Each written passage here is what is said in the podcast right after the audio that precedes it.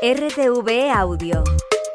Descarga la nueva app y disfruta de los programas de RNE y nuestros podcasts originales.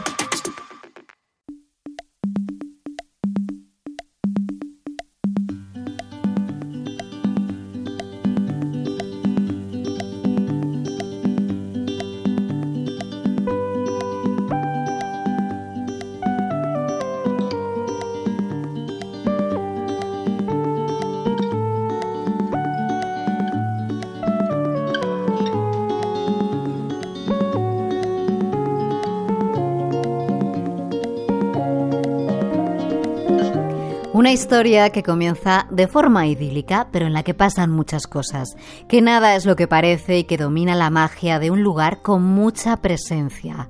Hoy nos asomamos a una cinta española que está hecha de todo esto. Casi casi son los ingredientes de los títulos que esta semana hemos conocido que llegarán a los Oscar, entre ellos dos españoles que hacen que nuestro cine siga estando en plena forma. Bienvenidos.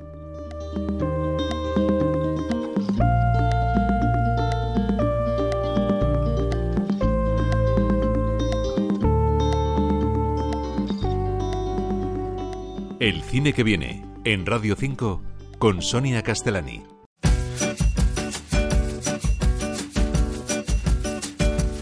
Esta semana conocíamos los nominados definitivos a la próxima entrega de los premios Oscar que se van a celebrar el próximo 10 de marzo desde Los Ángeles. Vamos a reclutar científicos. Construya un pueblo y hágalo rápido. Si no deja que los científicos traigan a sus familias, no tendremos a los mejores. Oppenheimer, esto que escuchan de Christopher Nolan, no ha defraudado. Está nominada en 13 de las 23 categorías de los premios. Le siguen Pobres Criaturas de Yorgos Lántimos, con 11 candidaturas, Los Asesinos de la Luna de Scorsese, con 10, y Barbie de Greta Gerwig, que ota a 8 galardones. Son las cintas que sin duda han sonado en los últimos meses, como también lo han hecho dos títulos españoles que están muy de enhorabuena. Si no comemos nos vamos a morir. ¿Comer qué? Yo no me voy a quedar acá.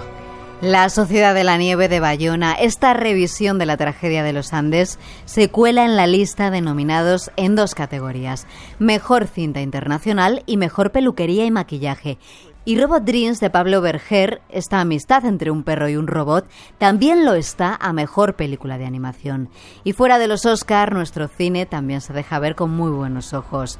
En el Festival Estadounidense de Sundance, que ha empezado a anunciar los premios a su palmarés, a dos días de su clausura, el corto La gran obra del español Alex Lora se va a llevar el gran premio del jurado, el máximo galardón dentro de la categoría de cortos.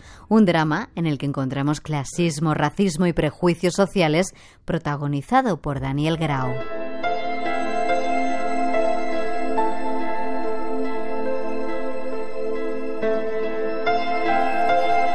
Y ahora sí, nos vamos a ese faro donde cualquier cosa puede pasar.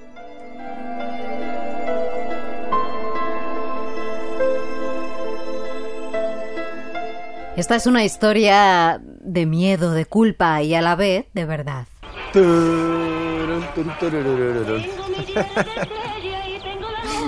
Van a ser unas vacaciones maravillosas. La luz de tu mirada y la luz de tu mirada dentro de mi corazón. Faro es una película de Ángeles Hernández que nos presenta a una familia feliz. Una familia feliz que un día deja de serlo. Ángeles, bienvenida al cine que viene a Radio 5. Muchas gracias. Bueno, en esa familia feliz, Lidia, la hija, va a vivir emociones de todo tipo. Hola Lidia, la que da vida Zoe Arnao. Gracias Hola. por venir. A ti, gracias. Bueno, aquí tenemos a la directora de este trabajo y a, la, y a una de las actrices. Eh, Lidia va a vivir con su padre, al que interpreta Hugo Silva, la muerte en un accidente en el mar de su madre. Y entonces, eh, Ángeles, la vida, la vida cambia mucho para esa familia, ¿no? Que aparentemente lo tiene todo y es feliz. Pues sí, es una familia que tiene una vida estupenda, pero como siempre en la vida pasan cosas, algunas buenas y otras malas, viven una tragedia y, al padre de la familia, después de vivir la tragedia, cree que lo mejor es eh, llevar a su hija a un faro para poder recuperarse. Mm, bueno, ahora entraremos ahí en ese mundo del faro, porque eh, en todo ese suceso eh, Lidia entra en esa depresión por la pérdida de, su madre, porque además presencia su muerte y no puede hacer nada por ayudarla. Ahí es cuando entra a formar parte de su vida ese sentimiento no pues de culpa. ¿Habéis querido también acercaros a ese tema que sigue siendo, no sé, ahora me contarás, Ángeles, un poco tabú, ¿no? La depresión, la necesidad de sentirse mal. ¿Cómo has querido tú abordar esto en tu película como directora? Pues esto, eh, la verdad es que estoy muy contenta porque es un tema que se ha entendido bastante bien por lo que estamos hablando. Y ya desde la, desde la preproducción era uno de los mensajes que queríamos dar con la peli, ¿no? la importancia de, cuidar la salud mental, ¿no? Cómo realmente eh, el momento en que te encuentras, ¿no? Cómo puede condicionar cómo esa bestia personal, que puede ser la culpa, las inseguridades, eh, cómo realmente cómo te pueden dañar, ¿no? Y cómo ese daño eh, depende generalmente mm. del amor y la comprensión de las personas que te rodean, ¿no? Así es, como ese padre, ¿no? Ayuda y, viste a su hija.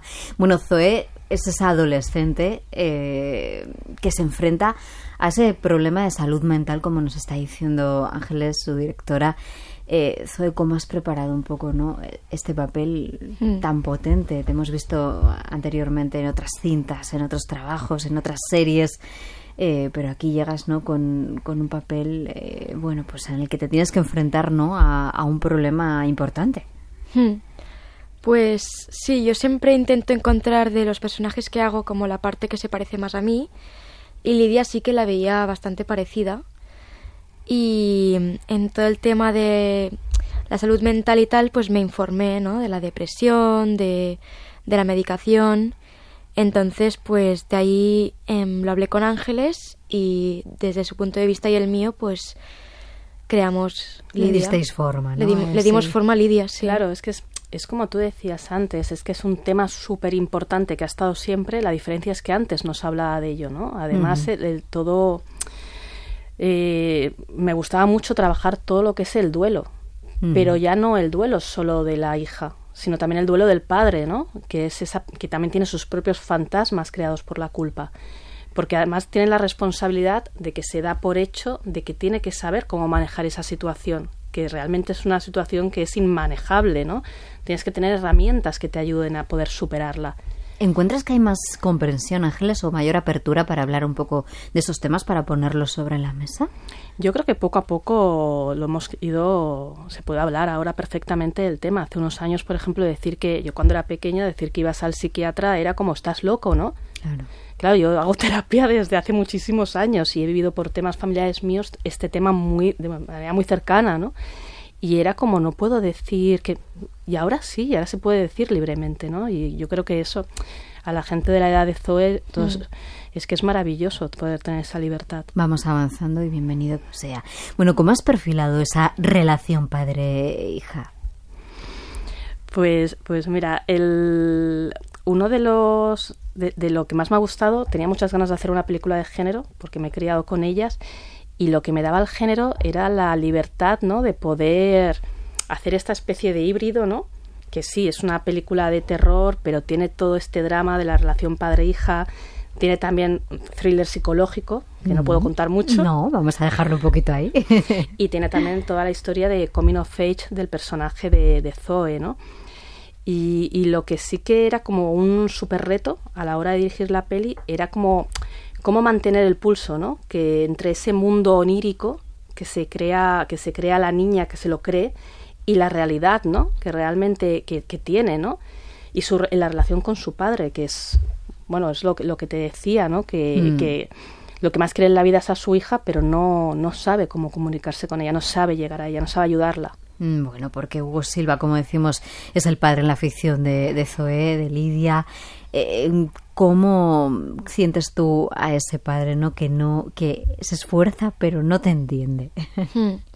Sí, además yo creo que hay una cosa en las familias que, bueno, em, como he ido hablando con otra gente y al menos en mi familia también, que el duelo se lleva mucho desde el silencio, ¿no? Como que cuando hay una pérdida no se habla del tema y se lleva desde el silencio y cuando te das cuenta, cuando empiezas a hablar del tema es cuando todo se va allanando y todo va a ser, todo se va serenando, ¿no? Como ya no hay tanto olor. Como, como más te calles, más difícil es llevar, llevarlo. Entonces, como cuando te das cuenta, en la película, cuando hablan es cuando mejor están. No sé, ¿sabes? Sacarlo, ¿no? Hacia Sí. afuera, ¿no? No guardarlo. Sí. ¿Qué haces? Había algo raro. Algo raro. Nada, olvídalo. ¿Te has tomado la medicación? No me lo he imaginado. Intento ayudarte. Hago lo que puedo. Empastillándome.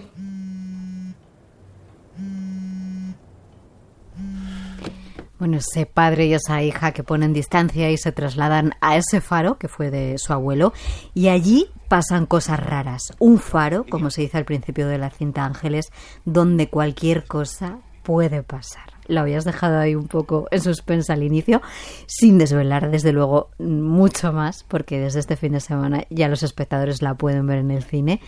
Eh, ¿Qué magia tiene un faro? ¿Por qué has decidido trasladar ahí la acción? Bueno, los faros son lugares mágicos, ¿no?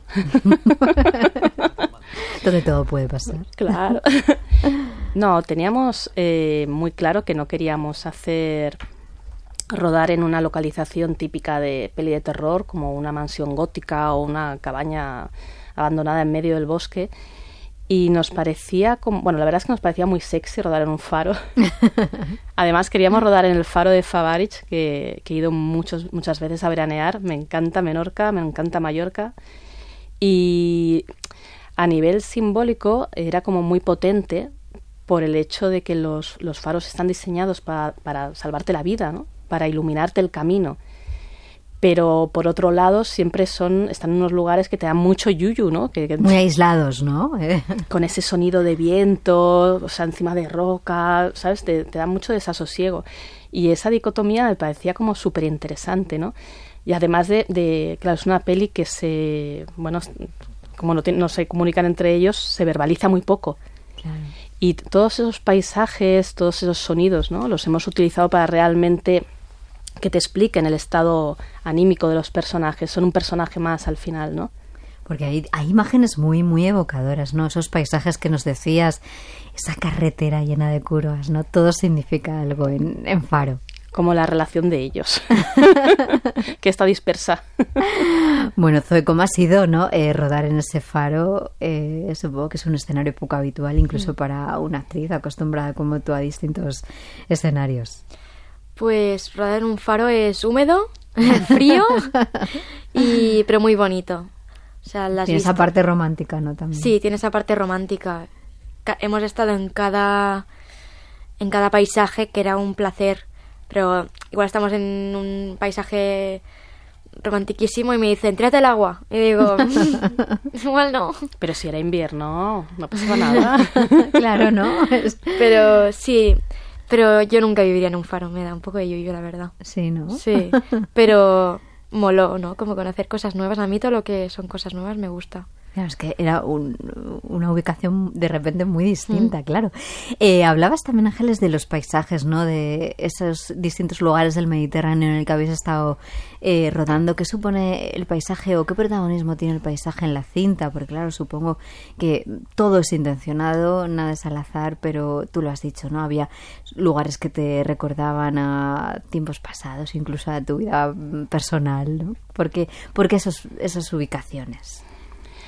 Bueno, son eh, todo el Mediterráneo, que es maravilloso, ¿no? El, hacer una película de miedo en esos lugares tan luminosos que te evocan muchísimo, ¿no? Y que también te transmiten. Al final se acaba convirtiendo en un personaje más porque te van transmitiendo todas las emociones que a lo mejor los personajes no te pueden decir.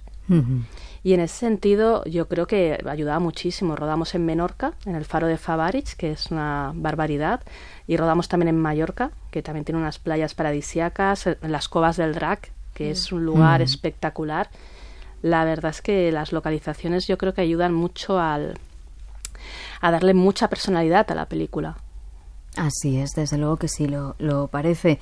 Ambientan, desde luego, esta película que tú nos acabas de definir como película de miedo, pero eh, ¿cómo la podríamos, no sé, significar, ¿no? Para que nuestros espectadores que están haciendo sus planes del fin de semana, ¿estamos ante una película española de miedo, Ángeles? Pues podemos que decir que sí, pero tiene muchas más cosas y sobre todo el objetivo es entretener. Me alegro mucho de que hayáis vuelto. Tu padre no parece muy contento. Son unos amargados. Los dos. Vente. Así que tu padre te quiere meter en un manicomio. ¿Cómo sabes eso? Pues te ha traído al mejor lugar del mundo para acabar loca. Ahí ese padre y esa hija toman de nuevo contacto con la familia de la prima de su madre, que es todo lo contrario que ellos, Ángeles, y con el hijo de esta familia, que al principio, bueno, es una ilusión para Lidia, pero hay gente que parece una cosa y, y luego es otra. ¿No es así? La vida te sorprende siempre. y la realidad supera la ficción. Así es. Eh, Zoe, al principio estás muy ilusionada, ¿no? Con este chico te saca un poco, ¿no? De esa Sí. tristeza, esa amargura en la que vives. Eh, pero no todo es oro, ¿no? Exacto. Bueno, como decía antes también, em, cuando te estás medicando por depresión muchas veces, em, te va diferente el cuerpo y la mente que de normal, no mucho.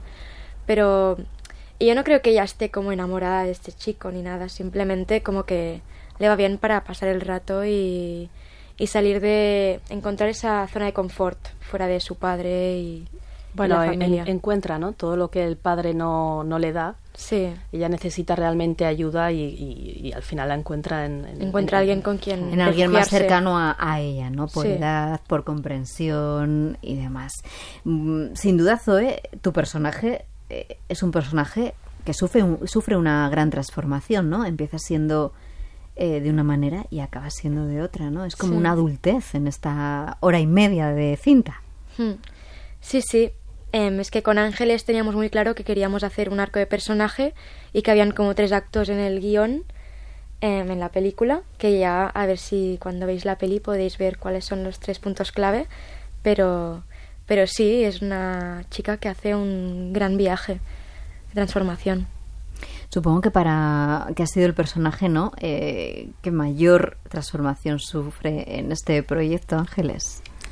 Bueno, es que el currazo que hace Zoe en la película es que es espectacular porque realmente sí que para, para mí la clave era eh, trabajar los personajes, crearlos desde sus debilidades, ¿no? Desde esas inseguridades, ¿no? Y claro, nuestras inseguridades dan rienda suelta al horror de una manera tremenda, ¿no?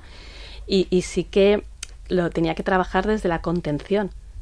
Mm. O sea, no tenía, la, no, tenía a lo mejor la herramienta de, de- de- de tener un diálogo que le fuera fácil, ¿no? De transmitir al público. Lo tenía que hacer todo a través de esa emoción. Exacto, hay muchos silencios, ¿no? Eh, es muy importante fijarse en la, en la cara de los personajes, sobre todo en el rostro de Zoe, ¿no? Ahí cuenta muchas cosas. Sí, sí, lo transmitía todo con su cuerpo, ¿no? Y, y yo creo que eso es un currazo tremendo porque se le, se le, o sea, le exigía que con lo mínimo transmitiera lo máximo, que me parece súper difícil.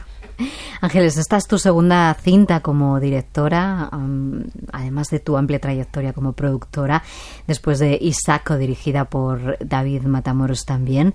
Eh, en este segundo trabajo, un poco, ¿cómo lo valoras? Pues la, la primera peli la lo pasamos súper bien, porque claro, dirigida además con David, que es mi amigo, o sea, brutal, pero sí que era como un drama muy intimista, se verbalizaba todo y, y esto, esto fue, una, bueno, fue experiencia buenísima. Pero yo reconozco que el- me veo más en esta. Esto es Mm. más lo que a mí más me es gusta. más tu voz, ¿no? Aquí. Sí, sí, sí, todo el, toda esta mezcla onírica de realidad y fantasía, vamos, me encanta. Bueno, me he criado con pelis de género, Mm. entonces yo todavía tengo pesadillas con el final de la escalera. No la puedo ver. Claro, mira, uno de los grandes títulos. Exacto. O sea, que aquí has volcado un poco tus intereses, ¿no? Como cinéfila. Bueno, he volcado temas que me interesan muchísimo, como la salud mental. Sí que es verdad que vuelve a salir, por ejemplo, muy, está muy presente el tema de la culpa. y hay muchos más temas que, que, me pueden interesar. Pero sí que me he trabajado a través de los actores y a través de esa estética, ¿no? Que ahí he disfrutado muchísimo y con ese este abanico de emociones ¿no? que vas presentando también al, al espectador. Bueno, Faro ha sido estrenada en Estados Unidos, en Reino Unido, en Francia, ha sido seleccionada en muchísimos festivales internacionales. Eh, en Málaga, también en Guadalajara. Y este mismo viernes, este fin de semana, es el gran paso para vosotras. Llega a los cines, a las salas de cine donde los espectadores bueno, van a poder disfrutarla. Eh, ¿Qué esperáis vosotros no de esta cinta eh, que empieza siendo de miedo, pero que Ángeles nos dice que es una película para divertirse, para, para entretener? Está hecha para entretener, Ángeles. Yo creo que lo que es maravilloso de las películas de género es que realmente el objetivo principal es llegar al público. O sea, lo que quieres es entretenimiento y eso es lo genial. Luego que además alguien, después de pasar un buen rato y después de algún susto que otro, también te lo digo, se reflexiona, maravilloso. También te digo que después de ver la película, algún que otro se planteará dónde va de vacaciones en verano Pero también se puede ser divertido. a lo mejor cerca de un faro no, no, es el lugar. O a lo mejor se van a la montaña y dejan el mar para otro año. Pues Faro es una película de Ángeles Hernández, directora de, de, esta cinta, también de Zoe Arnao, que ha estado con nosotros, una de sus intérpretes de un elenco muy bueno ¿eh? que has tenido en la cinta. eh, Ángeles, muchísimas gracias por, por pasarte por el cine que viene y por contarnos bueno, pues este segundo trabajo que lo recibimos aquí con, bueno, pues con tanta verdad Muchas gracias. Zoe, gracias por acompañarnos. A vosotros, que vaya bien.